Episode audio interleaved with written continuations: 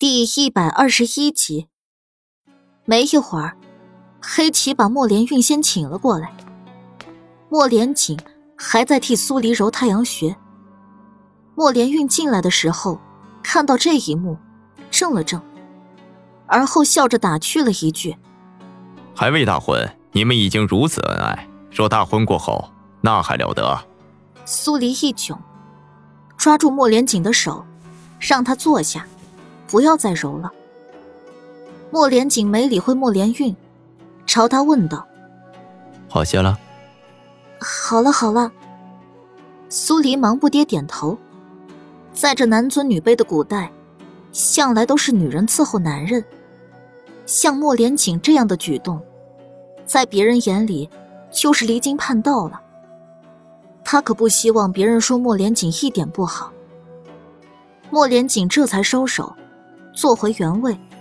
听说军种出命案了。莫连运直入主题。苏黎坐直，朝他点点头。不瞒三王爷，死者死于午时，有将士见到过。你在午时的时候往小山坡方向去了。莫连运想了想，才道：“的确是往那个方向去了，但离小山坡还有很长一段距离，我便停下了。”为什么？那处有一棵古槐，树下有石桌，我喜欢坐在那儿看远处的将士操练。苏黎回忆了一下，在小山坡跟操练场之间，的确有一棵古槐。说起来，古槐的位置离操练场还算比较近，而离小山坡就有点远了。三王爷，可认识石城？不认识。是位将领，苏黎摇摇头，再问：“三王爷在古槐下，可有看到什么可疑的人？”这还真没有，我眼中只有那些操练的将士，不曾注意到其他方位发生了什么，走过什么人。一份滴水不漏的口供，再问下去，大概也不会有什么结果。苏黎默了默，跟莫连运说了几句无关痛痒的话。然后示意他可以回去了。第二个被带进来的，正是正好到午时就去了小山坡方向的胖子罗。他是后厨的厨师，一进议事帐，满身的油腥味顿时蔓延开来。苏黎特意看了眼他的手，也有油腥，而死者脱下来的鞋子里面。有凶手留下的油腥印记，他倒是符合这一点。胖子罗局促的搓着手，垂头不敢看任何人。有人看见你午时去了小山坡方向。苏黎问出了第一句话。胖子罗闻言，瞬间抬头看了苏黎一眼，然后又快速垂下头，肩膀抖了一下。不是我，我没有杀人。我没问你杀没杀人，我只是在问你，是不是往小山坡方向去了？苏黎语气一冷，咬字比刚才要重上几分。胖子罗抖得更加厉害了。我我我是去了小山坡方向，我去去去了之后，呃，便在小山坡左侧的草垛里睡着了。为什么？要去那边睡，那那处那处有瀑布，凉快。在小山坡的左边，的确有很多草垛，但位置却偏靠小山坡的前面。如果胖子罗在那里睡午觉，小山坡后面发生了什么，他很难察觉得到。只是，他真的只是在那里睡午觉吗？王妃娘娘明察，我没杀人，我。胖子罗壮着胆子替自己辩解。苏黎冷声打断他的话：“你认识石城吗？”“认识，认识。”胖子罗先是点头承认，顿了片刻后才反应过来：“死的人是他。”苏黎没正面答他的话，进一步逼问着。你跟他之间有没有过节？没有没有，绝对没有。目前来看，你是离小山坡最近的人，有没有看到或者听到什么？我一去草垛便睡着了，后来被吵醒，见所有人都往小山坡那儿走，我怕人知道我在那儿，便藏好了。待人散完了之后，才偷偷回到后厨。你如果想到什么，随时来告诉我。苏黎示意胖子罗离开。胖子罗舒了口气，一听到自己能离开，立马放松了几分。他离开后，苏黎瞥了眼悠闲坐在一侧的莫连锦：“这是你的地盘，发生了命案，你怎么一点也不着急？”有你在这儿，我用得着着急什么？莫连锦抿了口茶，对他而言，看苏黎查案。也是一件极其有趣的事儿。苏黎没好气的白了他一眼。如果不是因为生命值，他也不急。外面的天色渐渐暗了下来。莫九把军医带进来的时候，顺道把议事帐里的烛台都点燃，而后才退出去。军医是个中年男人，身上穿的衣服被什么东西勾破了。稍显狼狈。方从山上采药下来，还未来得及换身衣服，便来见王爷王妃，实在抱歉。军医行了一礼，说话有条不紊。没事，只是有人见到你午时往小山坡方向去了，那处发生了命案，特请你过来问问情况。跟客气人说话，苏黎的语气。也变得客气了起来。我午时的确是朝小山坡方向去了，小山坡右侧的是悬崖壁，比较平缓。军营中的人都知道，我爱从那处爬上去，到山顶采药回来。你可有见到什么？听到什么？我往上爬了一会儿的时候，曾回头看过一眼，恰好见到石城在小山坡上。你见到过他？是。军医答得斩钉截铁，不似作假。后来带我爬上山顶，再往下看，石城已经不在小山坡上了。从山顶上看下去，能看到小山坡背面吗？要分角度，有的角度能瞧见，有的则不能。除了石城，你还见到过什么人？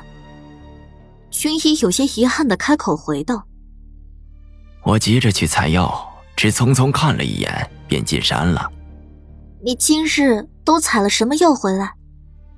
今日有幸，除了普通的草药外，还得了一株百草子。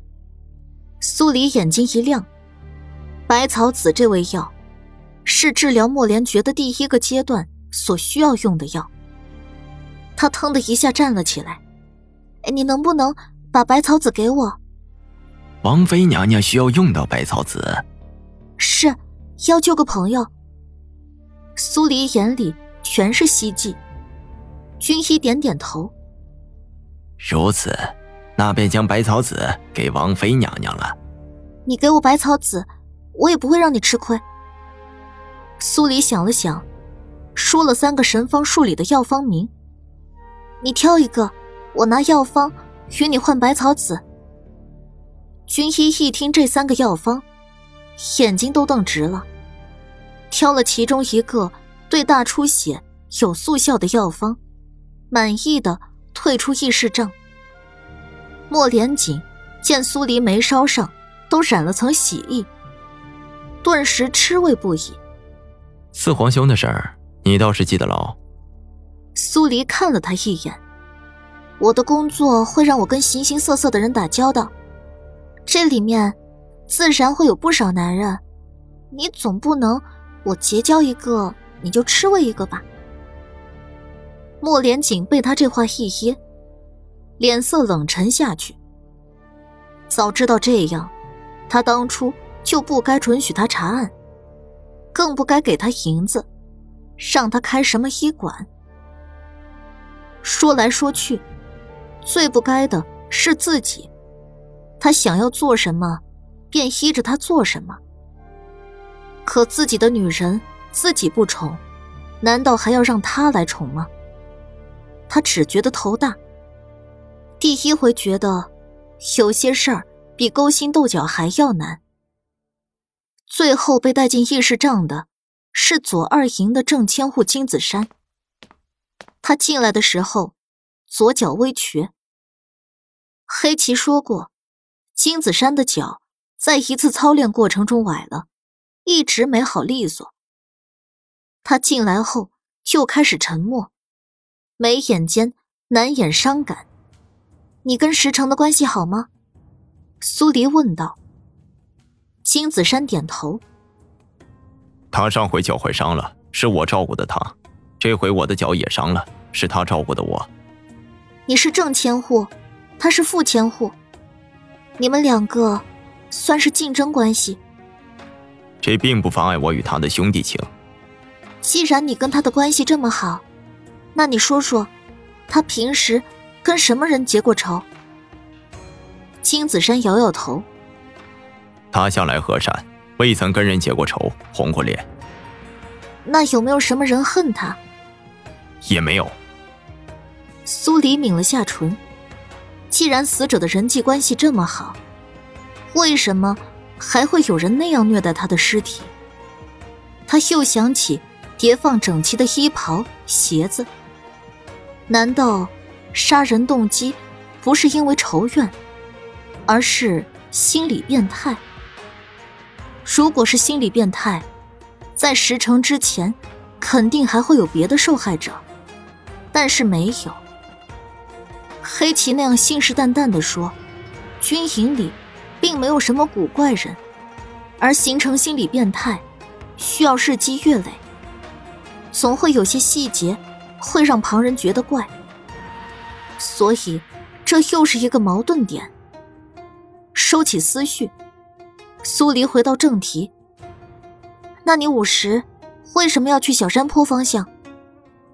原本是想去水潭处坐坐，但腿脚实在无法支撑我走太远，还未到古槐树，我便往回走了。你可有看到古槐树那边坐的人？啊，似乎是三王爷坐在那儿，我的眼睛看不太远。有些不确定是不是他。除此之外，你还看到过什么？没有了。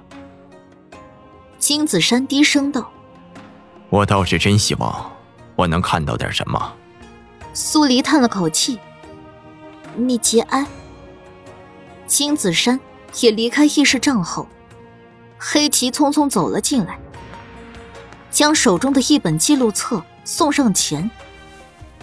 我去查了出入记录，石城在辰时的时候出过军营，午时方到回的军营。苏黎接过记录册，蹙了下眉。